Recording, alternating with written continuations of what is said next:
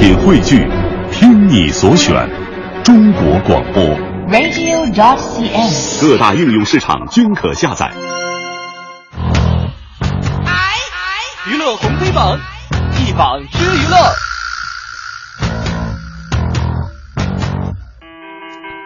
娱乐红黑榜一榜之娱乐，我们先来看一看娱乐黑榜。今天说的第一条啊，说的是曾志伟，嗯，致歉常年缺席江门的政协会，已经把辞呈交上去了。那广东省江门市二零一五年的两会呢，也是在前天开幕。那作为该市政协仅有的一个明星委员呢，那香港演员曾志伟这一次是再次缺席。哦，这也是自二零一一年当选为江门政协常委之后呢，曾志伟第四年没有现身江门的两会了。那有这个报道啊，引述江门市政协说了。曾志伟今年再次请假缺席啊，这个请假是带引号的，也没有上交提案。而另外一方面呢，曾志伟在二月一号啊参加了广州市政协委员会的这个会议，并且提出了关于国民教育和品德的提案。那我们今天给他的上榜理由是什么呢？说这个曾志伟哈，呃，曾委员。当选后呢，从来没有履行政协委员应该有的这个基本职责，既不符合相关的规定，也有违公序良俗，而且呢，此举会形成恶劣的这个示范效应。那特殊对待明星委员会破坏规则的公平，也需要对不合格委员建立一个退出的机制。是啊，那对于长期缺席的这种花瓶委员呢，应该予以辞退。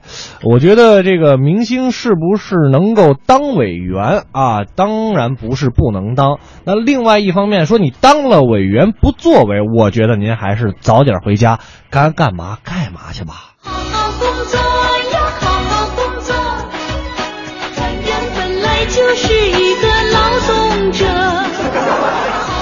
这是一个殷切希望啊，这是一个殷切工作，对，好好工作哈。如果说你觉得呃，作为一个艺人，你你你这个能做得更好的话，那你就认认真真的去呃，在荧幕上啊，或者是在这个综艺节目里边给大家带来更多的欢乐。那如果说你要是觉得你更适合为民谋福利，去嗯走政治这一条路的话呢，那也没有问题。如果你能兼着的话，两个都做得很好，那也无可厚非。但是如果你厚此薄彼的话，那你就把本职工作做好吧。没错啊，嗯我们来看一看下一条。第二条呢，哎，是跟一个很特别的人物有关哈。这个毕福剑十九岁女儿近照曝光，杀马特发型抢镜。我不知道五科有没有今天看到这个照片？我没有，但是就是大概有一两个礼拜之前吧，就是说范冰冰啊，包括蒋勤勤他们那个杀马特的这个发型，我是看到过，哎所以我应该有想象得到哈。嗯没错哈。有一个知名的娱乐博主哈，这个南唐一少呢，在他的博客当中就曝光了一组毕福剑毕老爷啊，十九岁女儿毕玲的一个近照。嗯照片当中呢，这个毕玲啊，或者展示洗 吹发型，或者戴墨镜做杀马特这个姿势啊，十分的搞笑。哎，我觉得有遗传他爹的这个孝心功能了哈。呃，根据博主的透露呢，说毕福剑啊曾经有过一段失败的婚姻啊，他的前妻是传媒大学的同学，曾经是一名记者哈。嗯一九九一年两人走入婚姻殿堂，九六年女儿嘟嘟出生，但是因为这个毕福剑工作忙啊，所以聚少离多，夫妻感情逐渐淡化。零四年的时候离婚，前妻带着女儿去了国外。如今呢，毕福剑的女儿毕玲已经十九岁了，在国外读书，非常喜欢音乐，外形呢自然和老毕很相似了，性格也是非常的活泼，爱搞怪。哦，所以我们上榜呢，跟这个毕老也没有关系，哦是吧？虽然 说实话，这个毕玲的这个照片吧，有点不忍直视。真的啊，我就一在会儿你可以翻猜什么看一下，。你可以翻看一下。要说的就是你南唐遗少，是吧？嗯，这说实话，这姑娘已经真的挺不上镜的了。你大过年的还放照片，真的就有点不合适了。虽然他人长得很丑，但责任并不在他。对，但春节晚会派出来吓唬人，那就是他，不对的啦。我当时脑子第一反应的就是就这段是吧？就是这段儿啊，很经典的一个，应该呃，是相相声的一个片段。哎对啊冯冯巩、郭冬临还有陆明哈。那今天娱乐黑榜的第三条，国民老公被告了，女星起诉王思聪诽谤，要求其公开道歉。啊，其实昨天这个事儿就一直在发酵了哈。是呃，二月四号啊，这个王思聪炮轰女演员朱圣一，呃，为了上上戏呢，出卖多年的闺蜜。呃，称说这个朱圣一啊，不仅被呃年龄比较大的男人包养，是吧？更把同学介绍给其他的这个年龄比较大的男人来拿回扣。对此呢，朱圣一发表声明表示啊，为了还自己的清白，起诉王思聪诽谤，希望通过法律手段让王思聪删除微博，否认其言论，并公开对朱圣一道歉。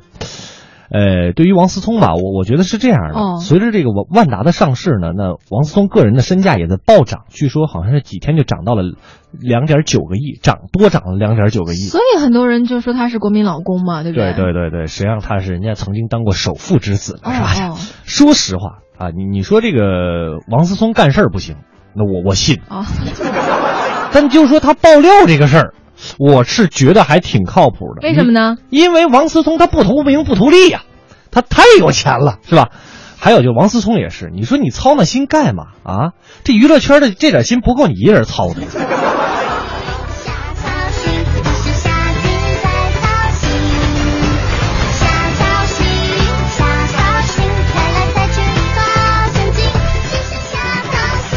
这首《瞎操心》送给国民老公王思聪。好，我了们调整一下情绪哈。接下来进入我们今天的娱乐红榜了。哎，红榜呢，我们来说一说这个影视圈哈，嗯关注一部电影，名字叫做《失孤》，发布暖心公益广告。哎，电影《失孤》呢，发布了一则以春运回家为主题的一个公益广告。在这个广告当中呢，主演刘德华就提醒家长们，在回家路上要看好自己的这个小朋友，嗯要时时刻刻的握紧孩子的小手，祝愿大家春运回家一路平安顺利。当了老爸的这个刘德华呢，谈到小朋友的安全的时候，也是流露出身为父亲的那个柔软的一面啊。哎，这个同样作为公益广告哈，呃，前两天我不知道五科收到没有？那在朋友圈刘被刷屏了，那环卫工对，大家老老大爷跟老大妈，对大家哦应该也都看到了吧？就是那个环卫工那老大爷，就是举个牌子说啊，年轻人少放点炮吧，我想今年早点回家。嗯。我我说实话，我看到这个照片的时候，我觉得有点儿这个，先开始会很很很感动哈，或者说很有感觉，之后我觉得有一种被道德绑架的意思。因为后来各种朋友都在转，刷屏之后，你就会觉得，哎，好像味道变了。对，而且这个应该是环卫公司解决的问题，不应该是从我们过年的时候。要是按照他这个逻辑的话，我们是不是过年连饭也别吃了，是吧？嗯，这个我们这火车也别坐了，就让这个火车司机早点回家，是吧？对对对对对，呃，但是刘德华这个公益广告，大家如果有时间的话可以看一看，嗯我觉得真的是挺好的一个广告。刘德华也是做公益做了很多年哈，嗯，但是我觉得就是就是挺好的。望着胸口拍一拍呀，勇敢站起来，不用心心太坏，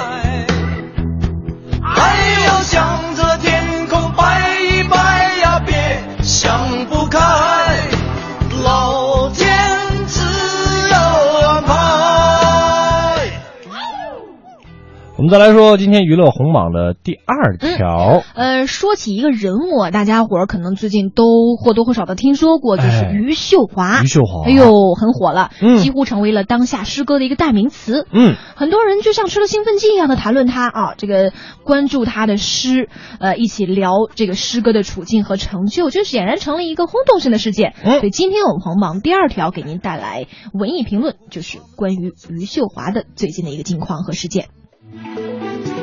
零六六文艺评论。听众朋友，欢迎收听一零六六文艺评论，我是小昭。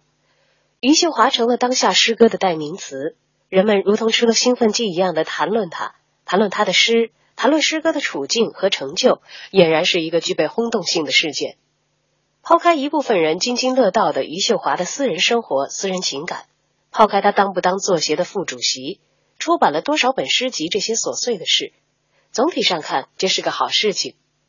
中国曾经是一个诗歌大国，从楚汉两晋到唐宋，诗歌一度成为文学的高峰。物质的兴盛未必等于文化的兴盛，但诗歌的兴盛肯定是文化兴盛的重要标志。了解诗歌的人知道，像余秀华一样，有成千上万的人热爱着诗歌，每年有上百万的诗歌产量。特别是借助网络平台，诗歌像是长了翅膀一样，飞遍大江南北，飞入寻常百姓家。诗歌的零门槛、零投入，成为了当下中国千千万万余秀华们的人生舞台和精神博物馆。在中国社会转型时期，人们的精神危机日益显现，人们在家庭、在单位、在社会产生了各种精神困扰。生活困难的余秀华没有怨天尤人，也没有求神拜佛，而是选择了写诗。诗歌成为了他精神的寄托和生存的方式。视诗歌为生命，不再是一句矫情的表演式的广告，而是诗人们发自内心的精神宣言。唱歌可以出名，写字画画可以赚钱，小说也能挣到稿费。但是诗歌跟出大名、挣大钱似乎是毫不沾边的。但是诗歌有它独特的吸引力，诗歌是诗人们的精神信仰。诗歌的面前一律平等，它没有性别歧视，没有贫富之分。当前有成千上万热爱诗歌的人们，将满腔的热情和大量的心血投放到了诗歌上。诗歌就是他们的股市，诗歌就是他们的房地产，诗歌就是离他们心灵最近的教堂。因此，在一个经济主导、利益困扰的时代，关注一点诗歌，阅读一点诗歌，或许可以更真切的理解这个时代的偏见，或许可以带来意料之外的心灵收获。本期节目由北京文学副主编施立斌撰稿，感谢您的收听。一零六六文艺评论由中国文艺评论家协会联合制作播出。娱乐红黑榜榜单继续。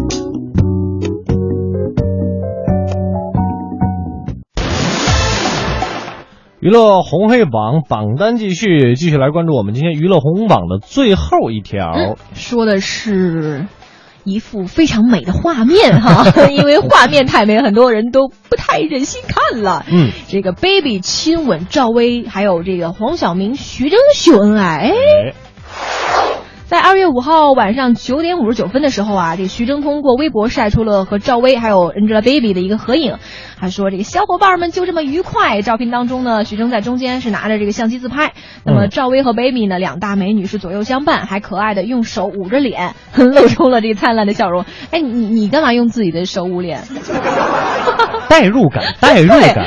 嗯，反正看起来非常的漂亮哈。是的刘乐回头也可以自拍一下，晒在那个微博上。我我不敢，主要是这个大家可能看不到我们这个主持人在直播间的时候，各种手舞足蹈，各种就是特别没有正形。对，代入感嘛，代入感说这样的照片呢，惹得众网友嫉妒不已，纷纷这个留言哈，这个调侃并且喊话徐峥的老婆小陶虹说：“哎，徐导艳福不浅，红姐你知道吗？” 前几天啊，赵薇在微博上就晒出了自个儿和林心如的一个亲密合影。嗯啊，当时说这个徐峥也是乱入抢镜，也遭到了网友的一番妒忌和调侃了。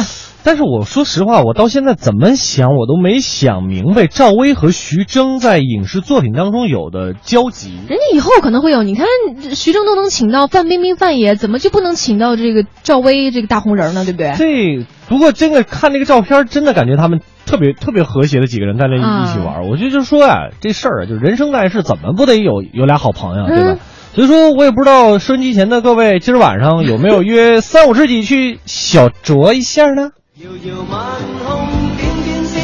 如果有的话，千万记住，嗯喝酒就别开车，开车就别喝酒。替我解开心中的孤单，是谁明白我？情同兩手，一起開心，一起悲傷，彼此分擔，總不分我。